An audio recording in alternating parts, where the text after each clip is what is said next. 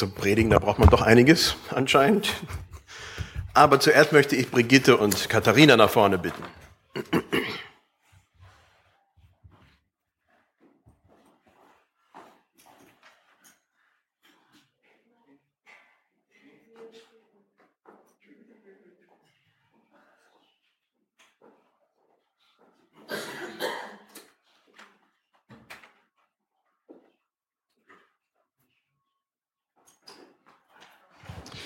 So, es geht um Gebet. Und Gebet, das ist was Praktisches. Da könnte ich natürlich jetzt eine super tolle Predigt machen und alle hören zu und gehen nach Hause und keiner hat was tatsächlich kapiert. Bei Katharina und Brigitte, da weiß ich, dass die wirklich sich viel Zeit zum Beten nehmen. Und insofern äh, habe ich sie gebeten, dass sie ein bisschen von äh, sich erzählen von Ihrem Gebet. Da werde ich einfach ein paar leichte Fragen stellen. Ich habe sie nämlich nicht vorbereitet. ähm, Katharina, ist Gebet für dich immer schon wichtig gewesen? Ja, das war schon als Kind, kann ich mich erinnern, wenn ein Hund uns entgegenkam, jetzt müssen wir beten. Also äh, das war irgendwie, äh, hatten die Eltern uns das als Kinder vermittelt, dass bei jeder Not, bei jeder Angst konnten wir beten. Und dann haben wir das gemacht. Und bei dir, Brigitte? Da war das Gleiche. Also das ist schon früh geimpft worden, nicht im Alter gekommen. Ja, ähm, das äh, ist schon interessant, weil manche denken, ja, im Alter, dann, dann kommt das irgendwie von selber.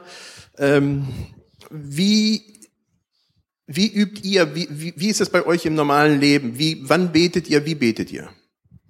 Ja, morgens bei der stillen Zeit, wenn ich aufstehe, aufwache, das erste wird gelesen in der Bibel und dann bete ich. Und tags, wenn ich was geschafft habe und wenn es mein Bett ist, das ich gemacht habe, bin ich fertig, setze ich mich hin und danke, dass ich es tun konnte. Und so geht das den ganzen Tag über kleine Sachen, große Sachen, immer wieder Grund zum Beten und zum Danken besonders auch. Ich habe da nichts zu, beizufügen, ist alles das Gleiche. Also das ist nicht etwas, was man nur bei den Mahlzeiten macht, so dreimal am Tag und dazwischen nicht, sondern immer wieder hier und da. Ähm, was waren für euch besondere Gebetserfahrungen? Oh ja, äh, ein Gebet ist nicht erhört worden. Mein Vater wurde verhaftet und da haben wir sehr lange dafür gebetet, aber er ist nicht wiedergekommen. Aber es, wir haben das so angenommen, also es war sein Wille. Und ja, Gebete erhört hat er immer wieder. Und wenn es Kleinigkeiten waren, aber ich habe immer wieder erfahren, dass die Gebete auch erhört werden. Auch wenn nicht immer so, wie wir es gewünscht hatten, aber er hört Gebet. Ja, so war es ähnlich bei mir auch. Wir haben lange Zeit nichts gewusst, wo die Eltern und Geschwister geblieben sind und haben auch gebetet und gehofft. Und manches hat sich erfüllt und manches nicht. Okay, vielen Dank euch. Ganz, ganz herzlichen Dank.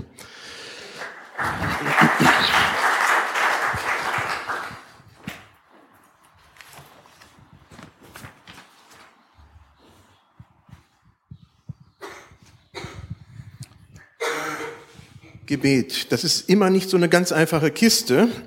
Und ich möchte anfangen mit einer Legende von einem Propheten, Legende wohlgemerkt, in, in Israel. Ein Jahrhundert vor Christus. Und wir wissen, das war so eine Zeit, da war in Israel wenig los. Man hörte nichts von Gott. Gott sprach nicht zum Volk. Äh, es war Ruhe. Vier, vier, Jahrtausend, oh, vier Jahrhunderte war Ruhe. Die Propheten wurden nicht, äh, man hört nichts. In der Bibel hört man nichts und in Israel war nichts zu hören von Gott. Nicht, dass Gott nicht eine Realität darstellte als tat es, aber man hörte nichts. Aber in dieser Legende, ein Jahrhundert vor Christus, kam es zu dem Regenmacher. Das war der Prophet Honi, so hieß er. Und es kam zu einer Zeit, als Israel übelst litt von Trockenheit. Hier sind ein Paraguayer unter uns, ein paar, die können das vielleicht nachvollziehen. In Deutschland, dann schimpfen wir schon nach einem Monat. und vielleicht nach zwei Monaten fangen wir sogar an zu beten, aber in Paraguay tut man das doch regelmäßig und dann betet der ganze Chaco, dass es doch irgendwann mal regnet und dann gehen die ganzen Bäume von 30 Jahren kaputt und, und, und. Also das geschieht immer wieder. Und so war es auch damals in Israel, es war trocken. Es war trocken, alle litten. Es war ganz schrecklich. Und dieser Prophet Honi, der hat dann irgendwann einmal sich hingestellt in der Mitte unterm Volk und hat einen Kreis gezogen.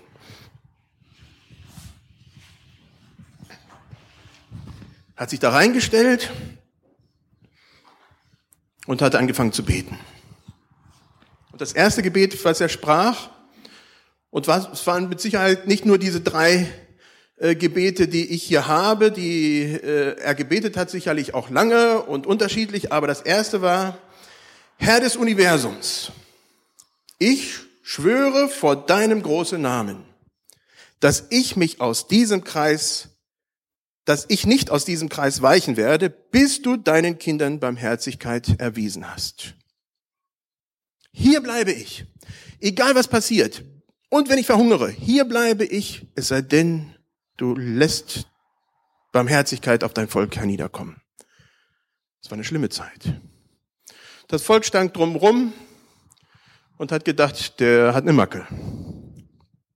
Der ist nicht, einfach gar nicht normal. Und irgendwann einmal, siehe da, es fing an zu tröpfeln. Alle schrien, alle waren so glücklich. Alle sind schier ausgerastet über die einzelnen paar Tropfen. Und da betete Honi sein zweites Gebet und sagte, nicht um solchen Regen habe ich gebetet, sondern um Regen, der die Zisternen, Gruben und Höhlen füllt. Stand da weiter und betete in diesem Kreis. Sagte, Herr, nach wie vor, das war es nicht, was ich gebetet habe. Und dann fing es zu regnen an. Es hat geregnet, es hat geregnet. Es war so schlimm, dass die Leute in der Gefahr standen, wirklich äh, um Leib und Leben, weil alles Matsch war, alles voll war, alles war schlimm. Und dann betete Honi sein drittes Gebet und sagte, nicht um solchen Regen habe ich gebetet, sondern um den Regen deiner Gunst, deines Segens und deiner Güte. Da war ein Prophet, der sah tiefer. Das Wasser war nötig, das war eine Sache. Aber das war nur ein Teil. Und er wollte mehr.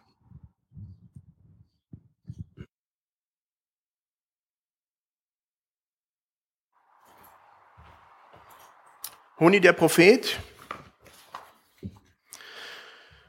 vor diesem Gebet war es eigentlich unmöglich, an Gott zu glauben. Die Leute standen vorm Tod.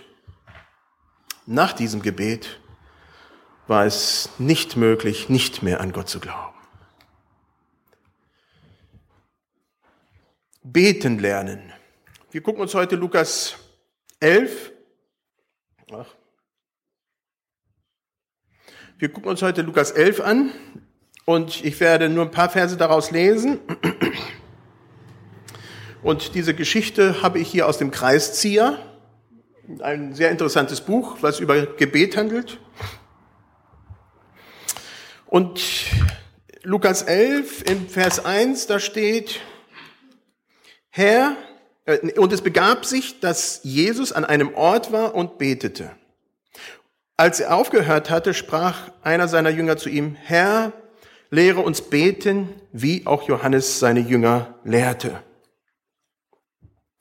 Jesus war am Beten. Wie steht nicht da? Und es war mit Sicherheit nicht das Vaterunser, was er da gerade gebetet hat. Aber es war auch üblich, beim Johannes war das so und auch bei den anderen Rabbis, dass ihre Jünger von den Rabbis lernten und auch Gebete lernten. Und so fragen die Jünger, Herr, du hast jetzt gerade gebetet, lehre uns beten. Und Jesus lehrt ihnen das Vaterunser. Im Lukas haben wir die verkürzte Version davon. Wenn wir nur das Vaterunser von Matthäus kennen, dann denken wir, was ist das? Das kennen wir doch gar nicht. Aber es ist die verkürzte Version des Vaterunsers. Gebet. Gebet ist ganz, ganz unterschiedlich, in ganz vielen Arten und Weisen. Gebet da muss man aufpassen, dass man nicht nur eine Bibelstelle nimmt und sagt, das ist es. Geh in dein Kämmerlein und bete, wie es in der Bergpredigt steht. Ja, sicher, Jesus hat das auch getan. Besser gesagt, er ging öfter mal auf den Berg. Wir lesen nicht, dass er irgendwo ein Kämmerlein hatte, aber er ging auf den Berg, zog sich zurück und betete. Er betete lang, er betete Nächte, er betete auch an den Tischen, das haben die damals immer getan, die Juden, das gehörte sich dazu. Also es gab verschiedene Arten und Weisen. Es gab ausgelernte Gebete, wie das Vaterunser, es gab welche von Herzen, also es gab alles, kurz, lang, was man sich vorstellen kann. Und Jesus führt sie hinein am Anfang eines, wenn man was lernt, dann braucht man Regeln. Da hangelt man sich dran lang. Wenn man dann jahrelang etwas tut, dann hat man diese Regeln im Herzen. Dann hat man die internalisiert, dann ist das im Kopf und dann braucht man diese Regeln nicht, man braucht nicht unbedingt die Worte, man benutzt sie vielleicht, vielleicht auch nicht. Aber es gibt am Anfang besonderen Halt, wenn man sich da dran langhangelt. Insofern ist das Vater unser gut. Aber ich würde sagen, es ist Magerkost, wenn man sich darauf beschränkt. Jesus hat sich nicht darauf beschränkt und wir sollten es auch nicht tun. Wir sollten auch verschiedene Arten und Weisen, wie wir es auch von Katharina und von Brigitte gehört haben, nehmen. Mal ist es ein Stoßgebet, mal hat man mehr Zeit, mal hat man ein bestimmtes Anliegen. Ganz unterschiedlich. Mal geht man vielleicht auf den Berg und bewundert die Natur und betet dafür ganz bestimmte Dinge. Oder zu Hause, geht von der Familie raus und trennt sich tatsächlich und geht ins Kämmerlein. Gebet ist wichtig. Zeiten des Gebets sind wichtig. Zeiten des Gebets in der Gemeinschaft. Gebetszeiten alleine. Alles brauchen wir. Und doch fasziniert mich eine Sache hier, und das ist, da steht, Gebet kann auch gelernt werden. Jesus lehrte sie beten. Das ist nicht etwas, was einfach vom Himmel herabkommt und bumm, man hat's oder man hat's nicht. So ist es nicht. Gebet kann auch gelernt werden. Und das hat Jesus mit seinen Jüngern getan. Er hat sie angeleitet und sie hineingeführt ins Gebet. Und Gebet, was ist ein Gebet? Gebet ist nicht, wo wir als Menschen im Zentrum stehen. Das merkt man bei Kindern. Herr, ich bitte dich für dies und jenes und welches und dass das Kaugummi stimmt und dass die Klassenarbeit das nächste Mal stimmt und es geht immer um mich.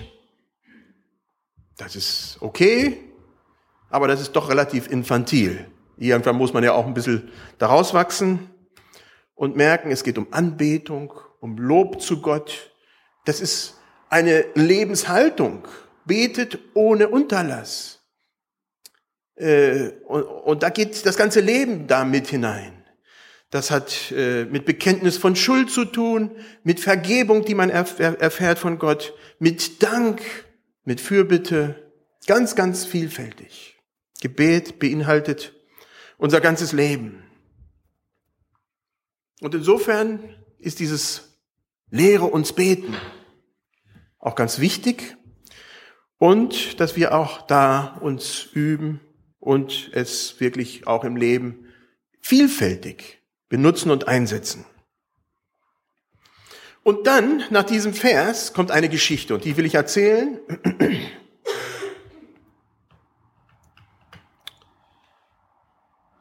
Jesus erzählt eine Geschichte, die mit Sicherheit nicht wahr war, darum ging es nicht. Es sollte etwas verbildlichen.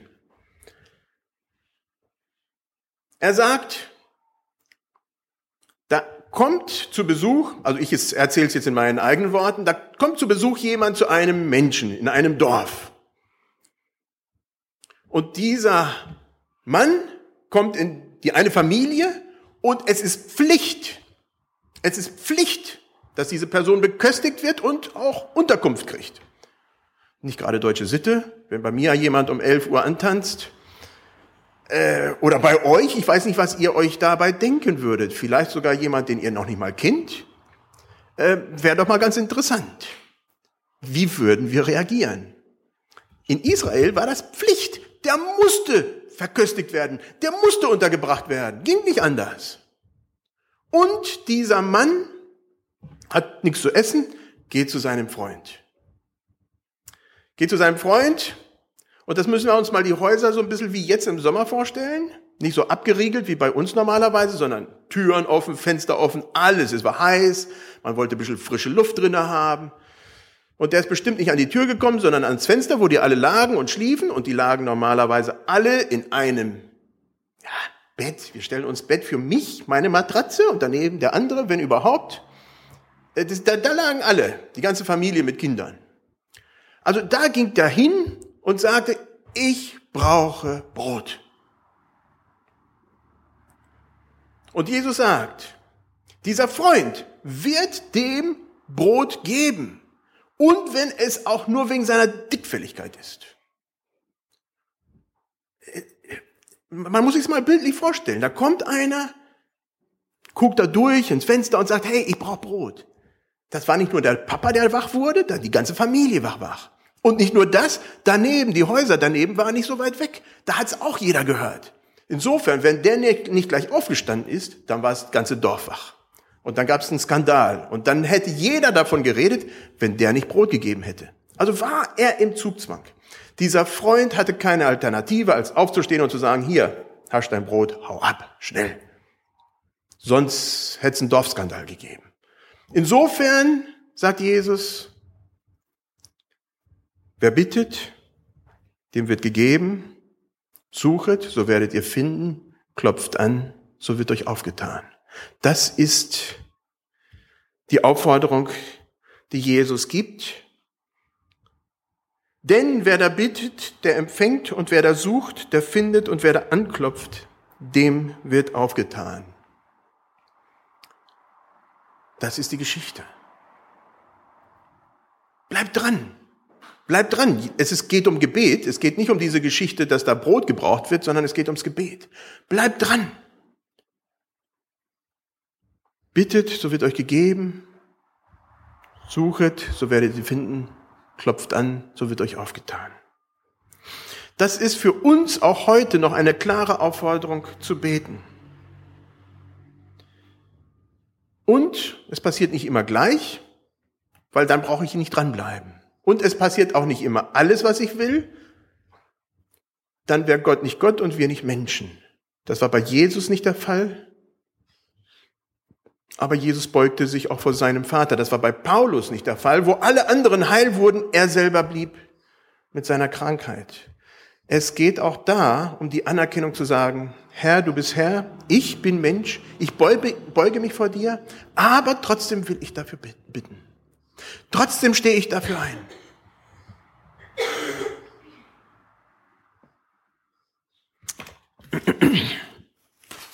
Und dann kommt eine weitere Geschichte. Und da geht es um unsere Vorstellung von Gott. Doch bevor ich die Geschichte kurz anspreche, muss man sich das Vaterbild vom römischen Reich vorstellen, weil es geht um das, was ein Vater seinem Kind gibt. Ein Vater im römischen Reich hatte mehr Macht über sein Kind, als wir es uns je vorstellen können. Wir in Deutschland haben ein sehr behütetes Bild von einem Vater, denke ich, im Normalfall. Es gibt Ausnahmen, wenn man natürlich einen schlimmen Vater erlebt hat. Aber ein Vater im römischen Reich konnte sagen, das Kind bringen wir gleich um weg. Das Kind, das lassen wir geißeln. Das Kind, das verkaufe ich. Das kommt in die Sklaverei. Das Kind, oh ja, das soll heiraten, heiratet. Nachher passt die Ehe nicht, dem Vater nicht, sagt er, nein, das Kind, das lässt sich jetzt scheiden. Das konnte der Vater entscheiden. Das hat der Vater gesagt. Und es wurde getan. Das muss man sich mal vorstellen. Das war kein jüdisches Verständnis vom Vater. Überhaupt nicht. Das war ein römisches Verständnis. Und das Verständnis, das wir hier haben, ist, dass Jesus sagt, eigentlich ist ein Vater gut, auch wenn es ein böser Mensch ist. Wenn böse Menschen schon Gutes tun können, das ist, was Jesus sagt. Wie viel mehr Gott. Wie viel mehr Gott. Der normale Vater, sagt Jesus, wird der seinem Kind eine Schlange geben, wenn es um einen Fisch bittet? Stellt euch mal vor, was das bedeutet. Wenn ein Kind bei euch sagt, ich brauche Essen, ich bin hungrig, würdet ihr da hingehen und dem was Giftiges in die Hand drücken? Oder, sagt Jesus, wenn ein Kind euch bittet und sagt, ich möchte ein Ei, würdet ihr ihm ein Skorpion geben? Hier in Deutschland nicht, hier gibt's ja keine. Ähm, aber wir hatten Freiwilligen in Mosambik, der hat die ganzen Skorpione gesammelt und in die Küche getan. Und Britta hat irgendwann mal gesagt, na ja, vielleicht ist die Küche nicht gerade der richtige Ort dafür. Würden wir der Adriane damals als Kind einen Skorpion gegeben haben? Ich habe zugesehen, dass die wegkamen. Die Schlangen waren auch da und die habe ich auch zugesehen, dass sie wegkamen. Wenn sie denn auf unserem Grundstück waren und giftig waren. Ich mag ja eigentlich Schlangen. Insofern habe ich auch ein paar da gelassen. Aber ein Vater, ein menschlicher Vater, der normalerweise schlecht ist, das ist, was Jesus sagt, der gibt doch seinen Kindern Gutes. Und der himmlische Vater ist noch viel besser. Das können wir überhaupt nicht ergreifen, wie gut Gott ist. Wie sollen wir denn denken, dass er was Schlechtes für uns haben will? Gebet. Gebet ist nicht einfach. Wir sollen am Gebet dranbleiben und nicht verzweifeln. Aber nicht alles, was wir wollen, kriegen wir. Nicht alles, was Josias mich fragt, kriegt er.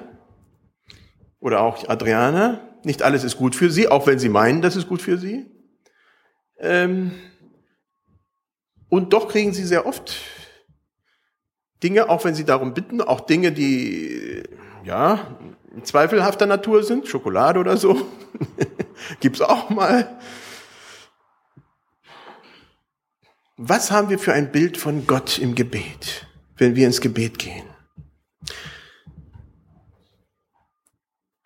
Es ist hier eine Aufforderung in, zum Vertrauen, dass wir wirklich uns im Gebet hineingeben und auf Gott vertrauen. Nicht, weil wir Gott zwingen können im Gebet, aber weil Gott uns was Gutes geben will und wenn wir in seinem Willen beten und viele Sachen wissen wir, die gut sind für, für äh, die Gott will, das steht ja auch in seinem Wort, dann ist es gut, dass wir in seinem Willen, in dem, was wir bereits wissen, dass wir dafür beten, einstehen, für bitte, für andere Leute, für andere Völker, für unsere Familie, für was weiß ich nicht alles.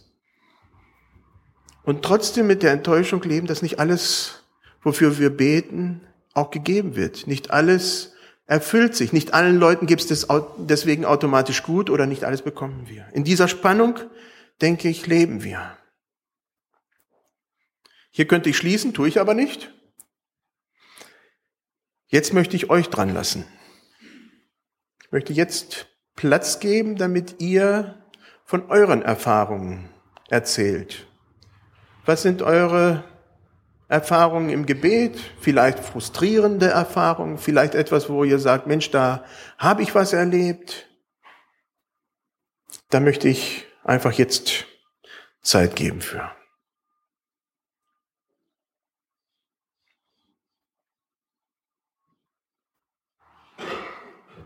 Also ich heiße Ulrike Kercher. Das ist eine ganz offene Geschichte noch. Wir haben einen Nachbar, der ist 88 Jahre alt, der ist im Krankenhaus. Wir haben eine sehr gute, oder was heißt sehr gute Beziehung? Ja, wir haben eine gute Beziehung, jetzt nicht so schrecklich enge. Man gratuliert sich zum Geburtstag, wenn man sich sieht, spricht man miteinander. Er war auch schon mal im Krankenhaus gewesen, wir haben ihn damals auch miteinander besucht und der Hermann, der ist auch immer so frei, auch zu fragen, möchtest du, dass wir für dich beten? Oder auch mal beim Geburtstag. Und der Nee, also das glaubt er nicht und nach dem Tod ist sowieso alles aus und also das ist einer, der betreibt gute Nachbarschaft, ist ein freundlicher Mann, manchmal ein bisschen bruderlich, aber jeder soll doch nach seiner Fassung selig werden. Das war also das Letzte, was er jetzt gesagt hat. Er ist jetzt gerade wieder im Krankenhaus und ich habe ihn am Samstag besucht und mir war klar, ich werde mich ihm nicht aufdrängen. Ich werde, ich möchte ihn einfach besuchen als Nachbar. Das heißt ja auch, ähm, ihr seid ein Brief Christi. Da habe ich gedacht, ja, ich gehe einfach als Person hin. Habe ihn nachher auch nicht gefragt, ob ich für ihn beten darf. Wir sind schon auch auf Glaubenssache gekommen.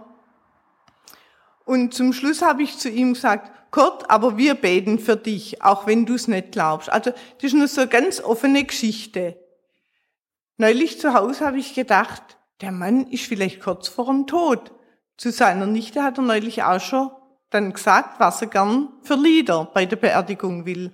Also es hat mich schon erstaunt. Jetzt, wo es heißt, man soll auch dranbleiben im Gebet. Ja, für mich ist es einfach noch so offen. Ich weiß auch nicht, kommt er wieder nach Hause? Es ist ihm recht gut gegangen. Wir fliegen demnächst weg und kommen dann auch erst in zweieinhalb Wochen wieder. Das ist einfach was ganz Offenes. Ich bin die Suse Hofacker und ich möchte auch von einer Erfahrung ähm, von Gebet erzählen. Und zwar, ähm, genau, also ihr seht ja, dass ich schwanger bin. und ähm, eine Schwester von mir, die äh, haben sich oder ja, haben sich auch Kinder gewünscht und haben hat aber nicht so gleich geklappt und ja und für, als als klar war, dass, dass ich schwanger bin, dass wir ein Kind erwarten, war das mir eine ganz arge Not irgendwie zu erleben, ja, dass wir uns darüber freuen dürfen, dass wir ein Kind erwarten und ich aber eine Schwester habe, die sich da so, so schwer damit tut, die sich das so wünscht.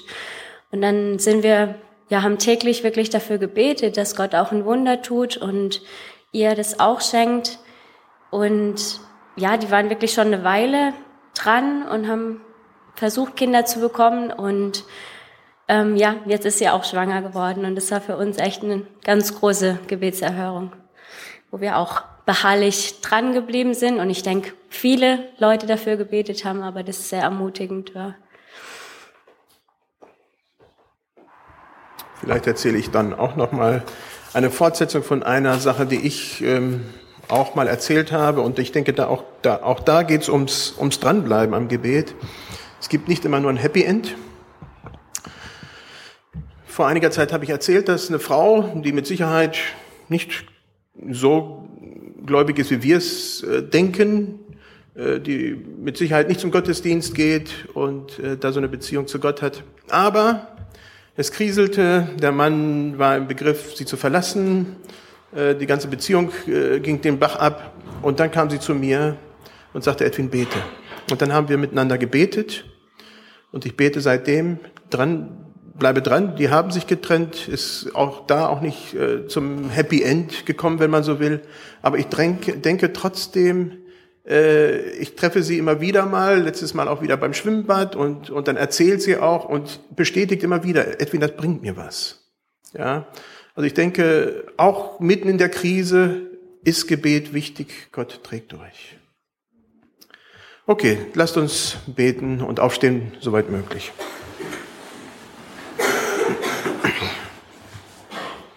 Herr Jesus Christus, ich danke dir, dass du uns dieses, ja, dieses geschenkt hast, dass wir beten können, dass wir zu dir kommen dürfen, dass du unser Vater bist, und zwar ein guter Vater, ein vertrauensvoller Vater.